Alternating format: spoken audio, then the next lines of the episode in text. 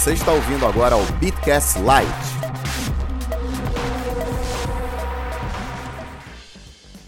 Alô, alô, alô, alô. E aí, galerinha, vocês estão bom?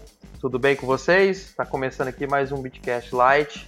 Hoje com os resumos das notícias relacionadas aos mercados de criptomoedas, aos mercados de blockchain que saíram nessa última semana. Eu sou o José Domingues, sócio fundadores da Escola do Bitcoin, e comigo aqui também está o outro sócio fundador da Escola do Bitcoin, o Jansen Grisente. E aí, Jansen, tudo bem?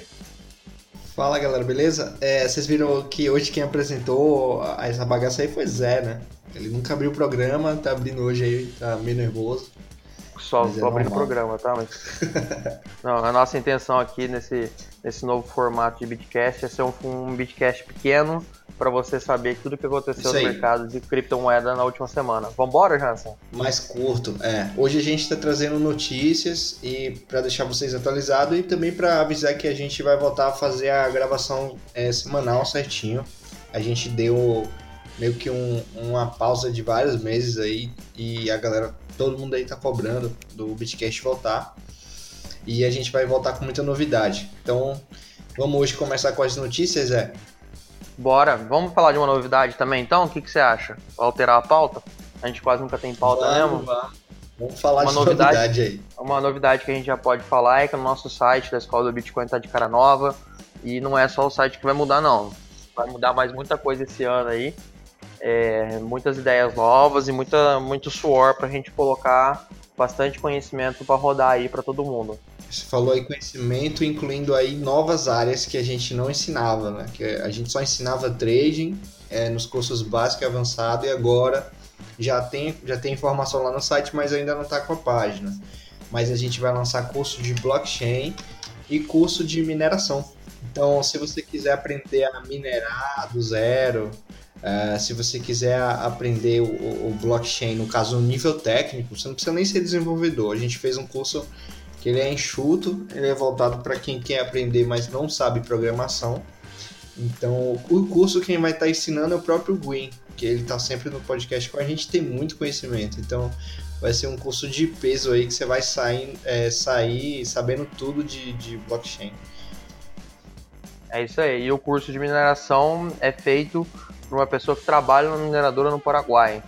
Ele vai te dar alguns toques, vai te dar umas, algumas, algumas ideias, principalmente para você saber fazer o cálculo para saber, saber como é que é o seu investimento, como é, como é o retorno do seu investimento, para você saber também as pegadinhas que podem aparecer, você saber como é que compra o equipamento é, no, no, melhor local, a entrega, não é só chegar lá e comprar, né? Se fosse tão fácil assim, todo mundo fazia, mas tem os seus pormenores que o professor desse curso vai te passar tudo com maior, com maior satisfação. Mas vamos lá, Jansen, vamos falar sobre o que interessa? Vamos passar um resumo rapidão aí. Vamos, vamos começar pelo Chile aí, Zé. É, aconteceu um, uma coisa já no ano passado no Chile, aliás, é, a Receita já tinha pedido relatório para as exchanges informarem os rendimentos, no caso, os investimentos que cada pessoa cadastrada tinha. Isso foi aprovado, não foi? É, a Receita Federal lá mandou a notificação para as exchanges, isso foi em junho ou julho do ano passado, 2018, mandou notificação no famoso paga aluguel do seu barriga, né? Mandou notificação para as exchanges falando, olha, por favor, me mande todas as informações de operação que os usuários têm na sua exchange. E aí, com isso, a Receita Federal chilena teve acesso as operações que as, as, pessoas físicas ou pessoas jurídicas também fizeram nas corretoras chilenas. Mas a notícia não é bem essa, não. A notícia é que depois, acredito eu, de analisar todas essas, essas informações, a Receita Federal chilena soltou um comunicado falando que os contribuintes chilenos devem informar os lucros de criptomoeda para o fisco chileno e que esse lucro é, é tributado pelo imposto de renda lá no Chile. Se você é um contribuinte chileno, você tem que pagar, recolher o imposto aí. Como já é aqui no Brasil, né? A gente é obrigado a informar e a gente paga o quê? 30%, não é isso? Não, a gente 15%, paga né? não, de 15% a 22,5%, dependendo do volume movimentado, o volume uhum. de lucro oferido na, na operação ou nas operações, né? Porque não é uma venda de Bitcoin, são todas que você faz no mês pessoal reclama do, do valor e, e, na verdade, eu falo assim, se a gente compara com outros países, a gente tem um aluno que é do, do Japão ah, tá. e ele sempre reclama quando vai fazer a declaração dele. Ele fala, os impostos aqui são muito altos, mas eu tenho um retorno. É isso que ele é, com a gente. Nesses países de primeiro mundo, né? Você paga, mas você não paga pra, pra roubar, né? Você paga pra ter. Pra alguém roubar, né? Exato. né? É, e aí o, o, fisco chileno, Jansen, falou, e na verdade até ano passado o, o próprio fisco chileno soltou uma nota informando que as operações com moeda digital não são sujeitas ao imposto de valor agregado lá, que é o IVA. Eles têm um imposto único ao contrário do Brasil e agora eles consolidaram falando que, olha, se você oferir o lucro com Bitcoin, com Bitcoin não, mas com qualquer criptomoeda, você tem que oferecer esse lucro à tributação nada mais do que o que está acontecendo no mundo, tá? É, não é, é, eu respeito quem tem esse pensamento mais anti-Estado, mas o mundo inteiro se comporta assim. Você teve um sinal de riqueza, você tem que oferecer sinal de riqueza à tributação. Isso aí é, o, é, o, é, é, é a parte social do direito tributário. Não vai aparecer com dinheiro de no, em nome de terceiro, nada operação suspeita como a gente está vendo aí nos noticiários, não.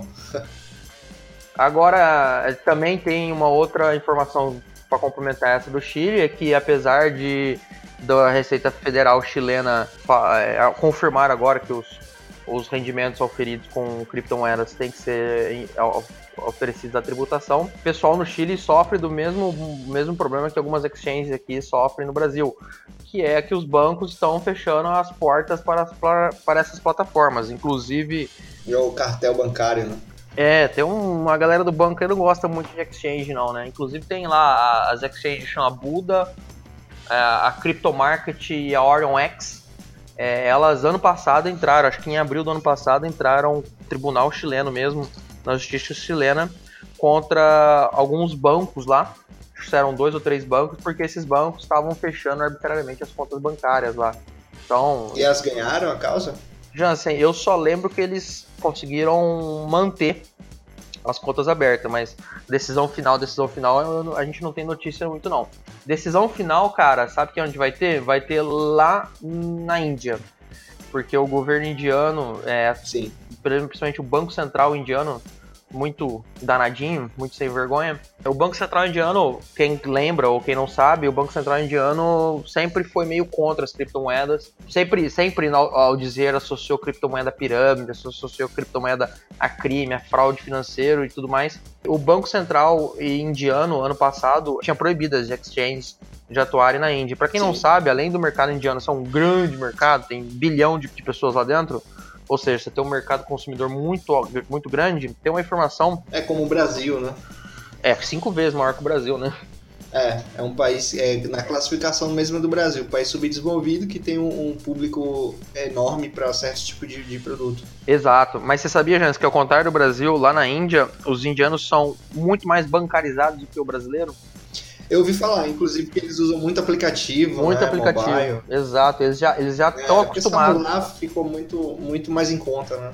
Eles já estão muitíssimo acostumados a essa tecnologia. Então imagina, a pessoa que já está acostumada a mexer na sua conta no app, no celular, ela vai ter uma facilidade muito maior de mexer com uma, um app de um, uma, uma fintech que usa uma criptomoeda ou uma, ou uma fintech baseada em blockchain para movimentar seus ativos financeiros. Mas infelizmente o Banco Central indiano resolveu dar uma louca e falar que estava proibido. E esse caso está na Suprema Corte Indiana. A Suprema Corte Indiana quase discutiu isso agora em janeiro, mas as partes meio que se ausentaram. E aí a data ficou marcada para o dia 26 de fevereiro uma nova data para o caso ser julgado. E com as informações que a gente tem, que até um portal indiano aqui conversou com o advogado, falou que esse caso é o topo da lista da corte da Suprema Corte Indiana.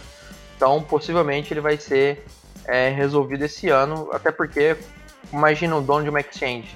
O dono de uma exchange precisa precificar o seu investimento lá para saber se vai investir ou não vai investir.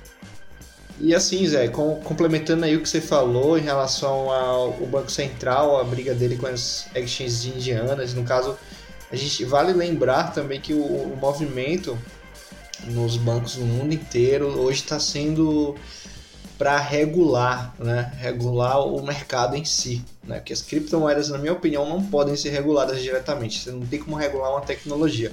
Porém, você tem como regular o mercado. E é isso que está acontecendo no mundo inteiro. E um, um, fato curioso aí é que é, vários funcionários de vários bancos, de, de várias instituições estão saindo de, de, seus empregos tradicionais e muitos estão partindo para empresas de blockchain, para empresas de cripto. E o, o que aconteceu foi que o ex-presidente do Banco Central da França ele foi contratado por uma empresa blockchain. Olha que curioso, né? Que o, é o cargo mais alto ali do, do setor que rege o, o setor financeiro de um país, hoje está atuando diretamente com blockchain. Eu acho essa notícia bem relevante assim para o ecossistema. É, só não vê quem não quer o futuro, né? Exatamente. Falando aqui da região da Ásia também, é a bolsa da Tailândia, que é a bolsa de valores da Tailândia, no caso correspondente a seria a B3 aqui a Bovespa, ela vai lançar um exchange de criptomoedas própria então ela vai lançar, pretende lançar ainda esse ano, juntamente com, com esse movimento aí de, da BACT, né, do, a Bolsa de Nova York, que também vai lançar a sua própria exchange, a Bolsa de, da Tailândia também vai seguir esse, esse movimento aí de, de lançar a própria exchange, só que de criptomoedas. Eu acho que isso aí vai acabar sendo aderido pelo mundo inteiro, Zé. Tipo, vai ter exchange de cripto oficial, digamos assim, entre aspas, do, da Índia, é, vai ter a do Japão, né, que, é, que é da Bolsa do Japão, vai ter a sua própria de cripto. Eu acho que o futuro vai ser negociar cripto com facilidade, assim, com, com nomes fortes por trás, né? O que, é que você acha? Eu acho que ou vai ser assim ou vai ser uma briga muito grande. A comunidade vai ter que se juntar para brigar para frear essas empresas, esses conglomerados bancários mais reacionários em relação às, às novas tecnologias que estão surgindo. Por exemplo, você tem agora outros países e outros parlamentos que são muito avançados. O parlamento estoniano, por exemplo, quem conhece a Estônia sabe que ela é, uma, é um país totalmente crypto-friendly, você consegue, inclusive, fazer aquele programa do e-residence lá deles. Você consegue pegar uma, um, uma residência estoniana, às vezes abrir uma empresa na Estônia, sem ter que ir para a Estônia, por exemplo. É, e muitas empresas é, que atuam no mercado digital, no mercado de, de criptomoedas, por exemplo, a Original My, que é uma empresa baseada em blockchain, ela tem sede na Estônia, porque é mais vantajoso um monte de questões estar lá. E aí o parlamento estoniano, Janssen, autorizou que as startups baseadas na Estônia, constituídas sobre a forma de Private Limited Companies, que é, seria a nossa empresa limitada aqui no Brasil, para que elas possam abrir qualquer conta bancária na zona do euro. Porque veja bem, você abre uma empresa, você abre uma, uma empresa digital é, na forma dessas e-residence lá na Estônia, mas você, um exchange, por exemplo, você precisa ter acesso ao sistema bancário para que você possa efetuar a troca, para que você possa fornecer para o seu cliente a troca do ativo. E aí o parlamento estoniano tá, tá fazendo, tá correndo de tudo para que os bancos lá possam ah, permitir que sejam abertas contas para empresas assim e que essas empresas possam transacionar na zona do euro, porque você já, uma vez você transaciona na zona do euro, você já está totalmente dentro do sistema bancário, você consegue é, respeitando as regras, obviamente, as regras de compliance, as regras de anti-lavagem de dinheiro, é, você consegue fornecer um serviço completo para o teu, teu cliente. E, e, é isso que é o futuro, não é você limitar, o negócio é você, nas regras do jogo, possibilitar o uso da tecnologia. Isso aí. E por falar em transacionar, Zé, a BitPay, que é a, seria assim, a maior empresa de processamentos de pagamentos em Bitcoin do mundo, ela reportou que processou 4 bilhões de reais em pagamentos em 2018. Ou seja, a gente vê que o preço do Bitcoin está caindo, mas a, é o contrário, a adoção está subindo. Exato. É, então não existe essa relação 100% direta entre o preço e a adoção. Quer dizer, que o mercado de preço ele funciona independente, ele, ele vai da demanda e oferta. Agora, o mercado de. O mercado, no caso, a adoção, ela está crescendo a cada dia. Eu acho que quanto é, todo ano vai só crescendo. Então, esses 4 bilhões de pagamento só em Bitcoin é muita coisa. Se você tem um site, acho que é o Bitcoin Charts, eu não me lembro agora, que mostra vários gráficos e um desses gráficos é o número de transações ao longo dos anos. O número de transações só aumenta poder de mineração pode cair um pouco, porque ficou menos vantajoso minerar, o preço caiu assustadoramente ao longo de 2018, você não, não tem isso refletido no número de transações. O número de transações só aumenta, só aumenta, só aumenta. É um dos sinais de que as criptomoedas, principalmente Bitcoin, estão sendo amplamente usadas e que elas quebram barreiras físicas. Você não tem mais trabalho para mandar dinheiro para fora ou pagar um fornecedor internacional. E o que tem que acontecer, na minha opinião, ter mais que as pessoas incentivem a comerciantes a aceitarem, expliquem. Eu acho que tem que haver mais educação, né? no sentido de, de você explicar qual a vantagem para o comerciante, é fazer ele enxergar um valor agregado naquilo, né? Ver que receber em Bitcoin vai ser um benefício. Iniciativas como a do Rodrigo Digital, aquela maquininha da Dash ali é sensacional. É, tem empresa também no Brasil chamada CoinWise, que eles estão fazendo uma maquininha também de receber pagamentos que o pessoal inclusive está testando lá em alguns bares e restaurantes de São Paulo, que também é sucesso, é pagamento instantâneo, você recebe, é como se fosse a máquina da, do PagSeguro, da Cielo, só que processando em Bitcoin instantaneamente.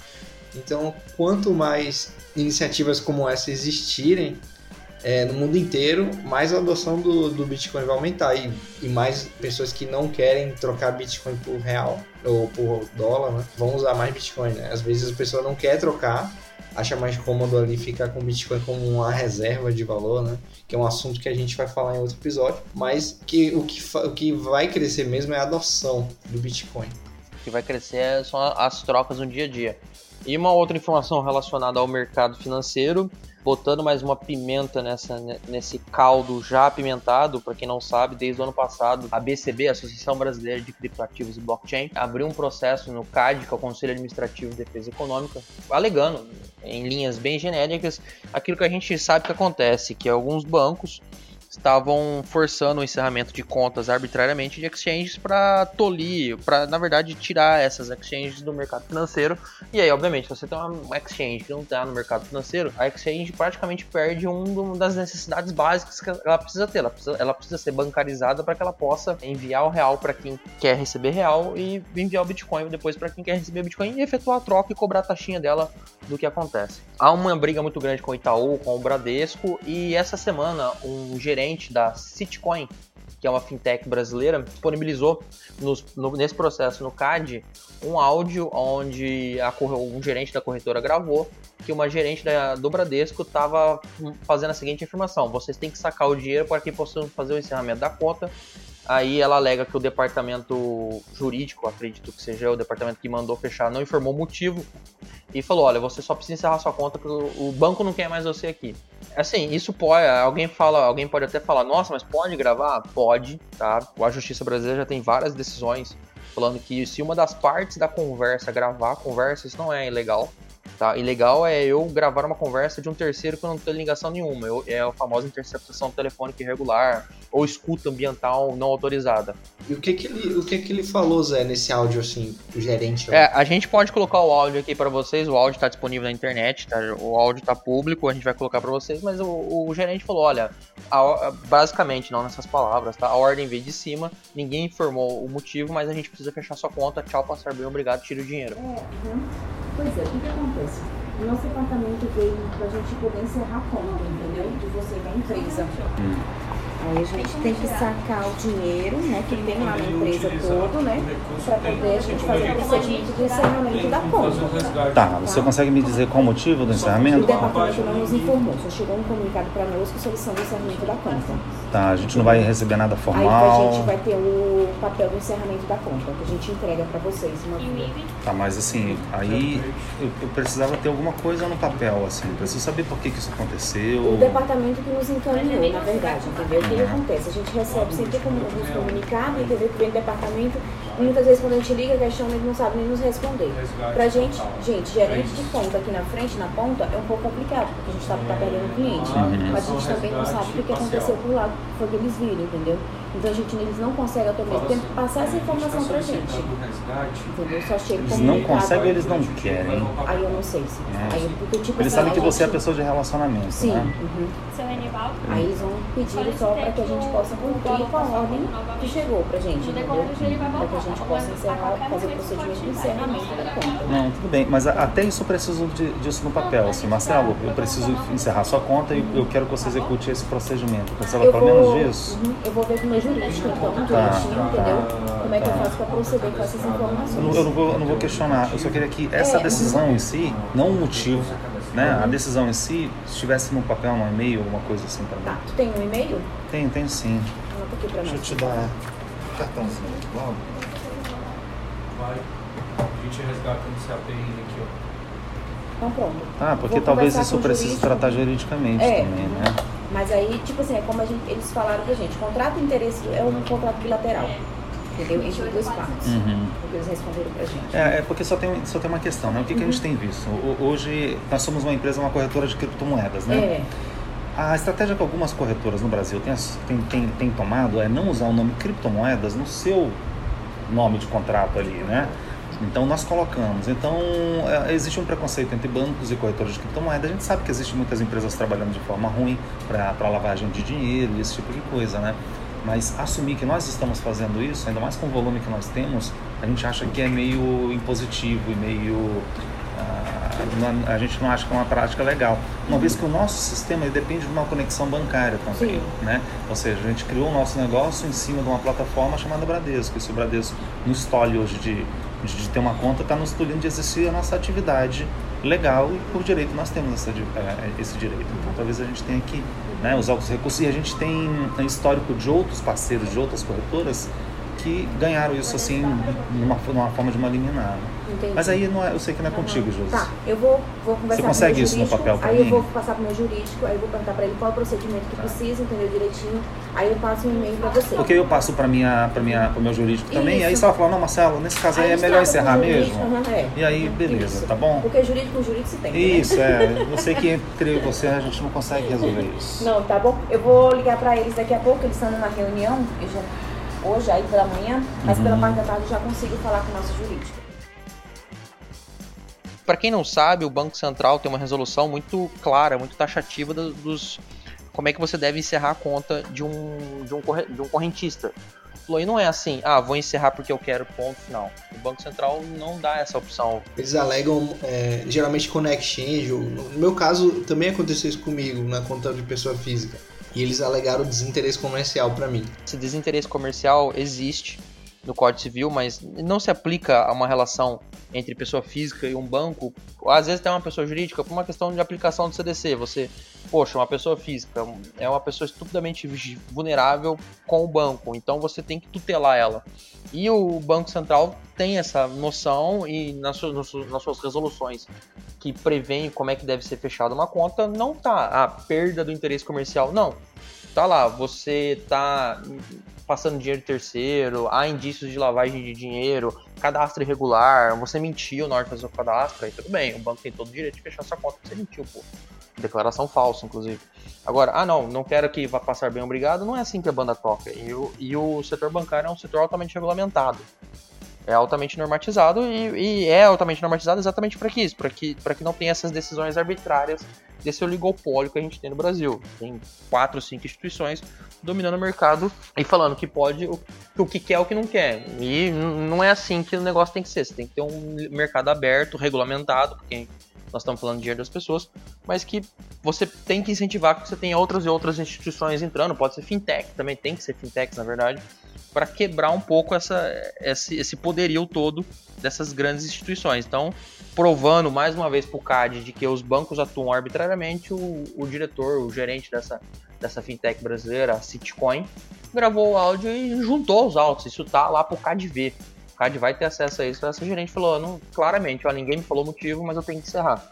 Pronto, tá ali a, a primeira coisa errada que o banco cometeu, né, Jansen? Sim, sim. E assim, é, é, a gente vê isso aí acontecendo e a gente vê algumas exchanges também ganhando, né, Zé, contra os bancos aqui no Brasil. Já tiveram a própria Foxbit, acho que já ganhou do Bradesco, né? Alguns casos na justiça. É, a última vez que eu vi em 2018, a Foxbit tinha ganhado do Bradesco, Jansen, numa liminar, e a liminar tava, em, tava, tava vigendo ainda, mas o caso tá sob o caso ainda tá em discussão. Salvo engano, faz muito tempo que eu não olho para esse processo, esse processo não chegou nem em Tribunal de Justiça do Estado de São Paulo ainda.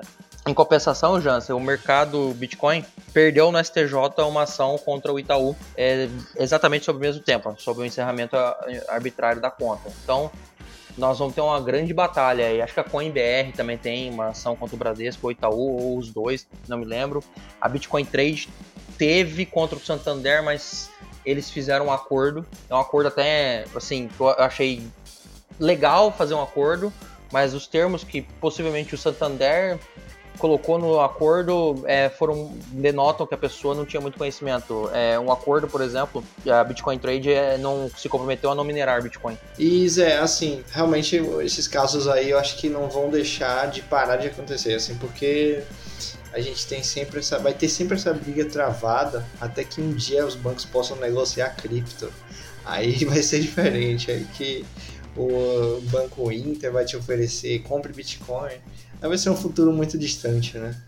É, a meu ver, o mercado regulamentado você tem cliente, que às vezes o próprio cliente que compra uma corretora e o banco nem gosta de ver o depósito da corretora lá, e às vezes a própria corretora protegida. Fala, olha, você não pode cortar é, essa atividade essencial da corretora, a não ser que ela cometa um crime, obviamente. Isso é assim, já encerrando esse assunto aqui, vou falar aqui de, um, de uma notícia aqui brasileira aqui, né? Um grupo de investidores criou mais um grupo focado em Tesos, que é uma criptomoeda nova e com, com uma proposta de, de governança diferenciada para blockchain que é uma governança descentralizada, que eu achei bem interessante. O nome do grupo é o Tesos Rio. Vou deixar o site aqui na descrição para quem quiser acessar. Eles também fornecem pool de mineração, fornecem códigos fontes de algumas ferramentas voltadas para a blockchain da Tesos, um SDK, várias coisas. Eu achei bem legal essa iniciativa. Inclusive, falando de pool, também no Brasil existem duas pools de Tesos, que é a Tesos BR e essa agora Tesos Rio, né, Tesos RJ. Achei bem interessante a iniciativa. E a gente vai falar mais de Tesos, episódio, vai falar mais de você falou aí da Estônia, a gente vai fazer um episódio inteiro sobre a Estônia, que vai ficar bem legal, porque tem muita coisa para falar sobre, sobre a Estônia.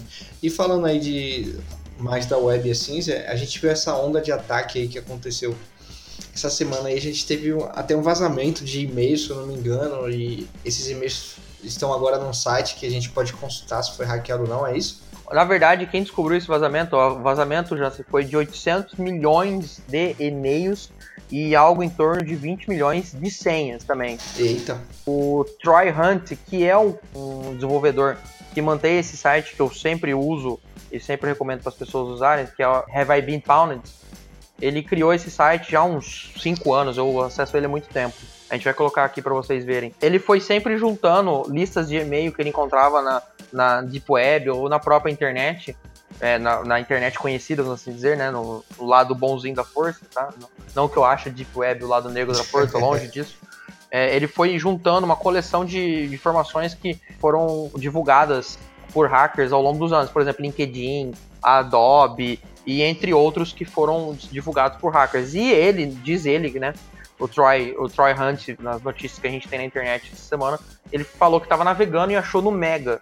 Para quem não lembra, o Mega é o sucessor do Mega Upload, daquele cara nova, da Nova Zelândia. O King.com é o serviço de armazenamento dele e ele descobriu um, um arquivo, com, na verdade ele descobriu com 12 mil arquivos com 87 GB de dados, com exatamente 772 milhões de endereços e-mails únicos, além de 21 milhões de senhas únicas. Mas o que, que isso quer dizer?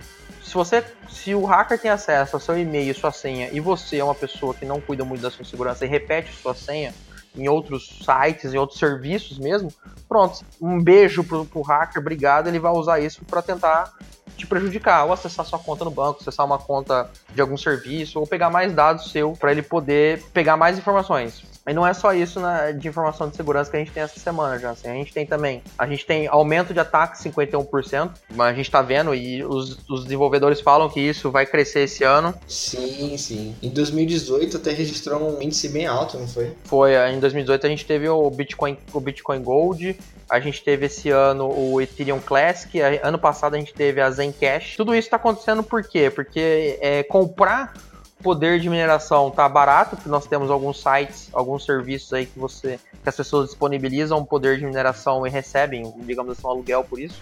É barato entre aspas, na verdade. É, ficou, ficou mais em conta, porque tá mais difícil minerar, tá, tá menos rentável minerar. Exatamente, mas, mas assim, um barato seria uns 50 mil dólares, mais ou menos.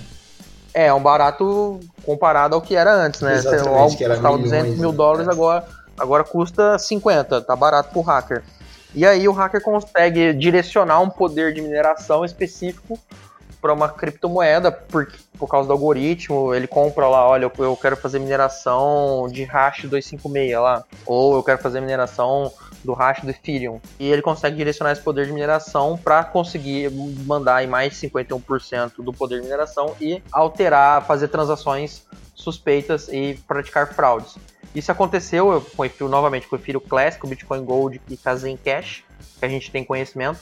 Tem também a Litecoin Cash, que é um fork muito mal. É a fork do fork. Exato, né? um fork muito mal conhecido da Litecoin. Pode esquecer essa aí, né? Se aconteceu em shitcoin, não estava previsto.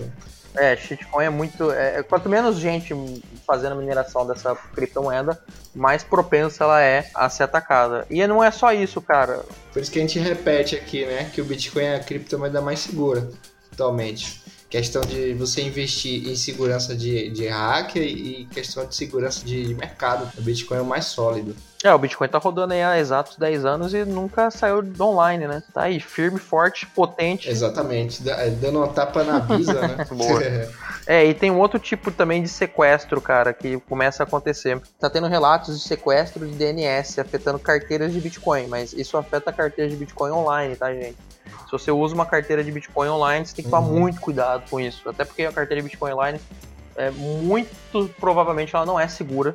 Melhor carteira mesmo é uma hard wallet, uma paper wallet, onde você consegue guardar fora da internet os seus bitcoins. Inclusive, a gente aqui no Bitcast tem um episódio só sobre carteira. Inclusive, Jansen, a gente aqui no Bitcast tem um episódio só sobre carteiras, não é? Exatamente. A gente gravou aí, já tem um tempinho, mas é, o Gwyn, que é nosso especialista em segurança, ele deu todas as dicas de quais as melhores carteiras, é o que fazer, o que não fazer, e você pode conferir aqui já na descrição. É isso aí. E aí, Jansen, o que, que esse sequestro DNS faz? O hacker consegue sequestrar ou seu roteador ou a sua máquina e muda o seu servidor DNS para um servidor que ele tem acesso. E aí esse servidor manipula o que você vê, ele cria um site de phishing, um site falso, e aí você, sem saber, por exemplo, acessa sua carteira digital, acessa lá e é um site fake, que você acha que é um site original, e você deu a informação que ele precisa, seu login, sua senha, às vezes até a sua própria seed, que você precisou recuperar alguma coisa, e você vai lá e fornece todos esses dados e pronto. Você, o hacker tem como pegar seu, suas, os seus criptoativos e fazer o que ele quiser. É, isso é gravíssimo e envolve até uma proteção que você coloca até no próprio roteador, não é isso? É, eu fiz isso no meu. O que é recomendável é você colocar no seu roteador, primeiro, trocar a sua senha. Quase ninguém lembra de trocar a senha do seu roteador que vem como admin de mim. Coloca lá uma senha razoável, letras e números, etc. É, troca essa senha e colocar o servidor DNS que você confia. Eu coloquei o Google mesmo, ele já sabe de muita coisa mesmo, foda-se. Sim, o do Google é muito bom. O do Cloudflare também. Cloudflare também tem um. E aí você coloca um servidor DNS que você sabe que um hacker não vai conseguir invadir para poder te prejudicar. Pra gente ter, encerrar esse episódio maluco que começou com notícia e terminou com dica de segurança, que a gente nunca tem pauta, né?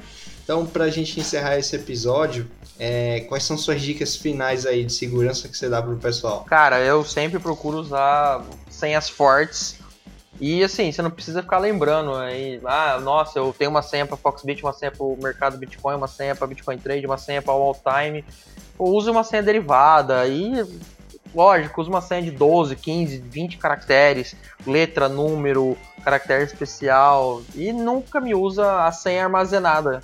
E pode controlar isso por um aplicativo, não é, Zé? A gente tem um aplicativo Sim, mas que não seja um bloco de notas, por favor. Não anote no bloco de notas e guarde no seu computador. Você pode controlar pelo LastPass. Exato, você tem né? alguns. Tem até uns antivírus que fornecem essas wallets de senha para você guardar, né?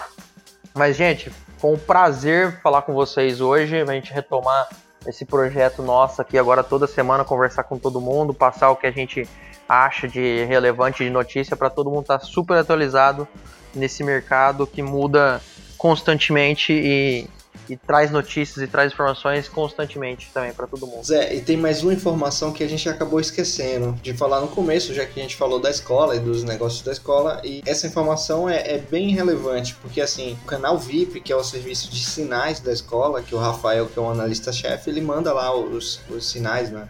Todos os dias. Você, então você recebe mais ou menos 15 sinais semanais. A gente encerrou o, o 2018 com 365% de lucro. Então, quem estava acompanhando desde o começo conseguiu pegar aí a maioria dos sinais. teve pelo menos, eu acho que de 200 a 300%, né, Zé?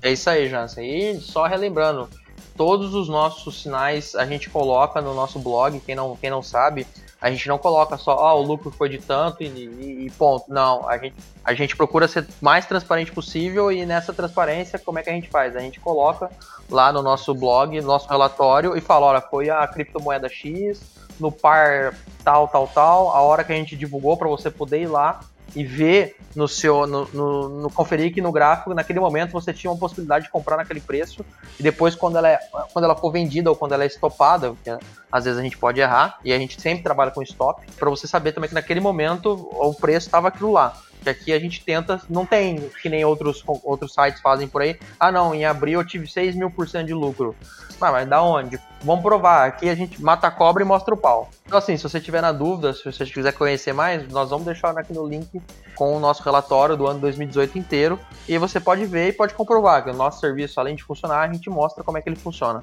É isso aí, né, Jansen? É isso aí, o que era o Bitcast Lite acho que já virou um episódio normal, mas tudo bem, aqui é assim. a gente não tem pauta e o que, o que é pequeno vira. Mas... A gente não tem pauta e a gente fala. Exatamente, mas fala porque é bom, a gente está passando informação para vocês. Então, se vocês gostaram desse formato novo, comenta aí embaixo. Não vou pedir para vocês darem like porque isso é clichê de youtuber, mas tudo bem, vamos lá. É, e agora a gente tem uma novidade também, cara. A gente tá no Spotify. Então, se você tá ouvindo a gente no Spotify. Ah, essa, essa novidade é boa.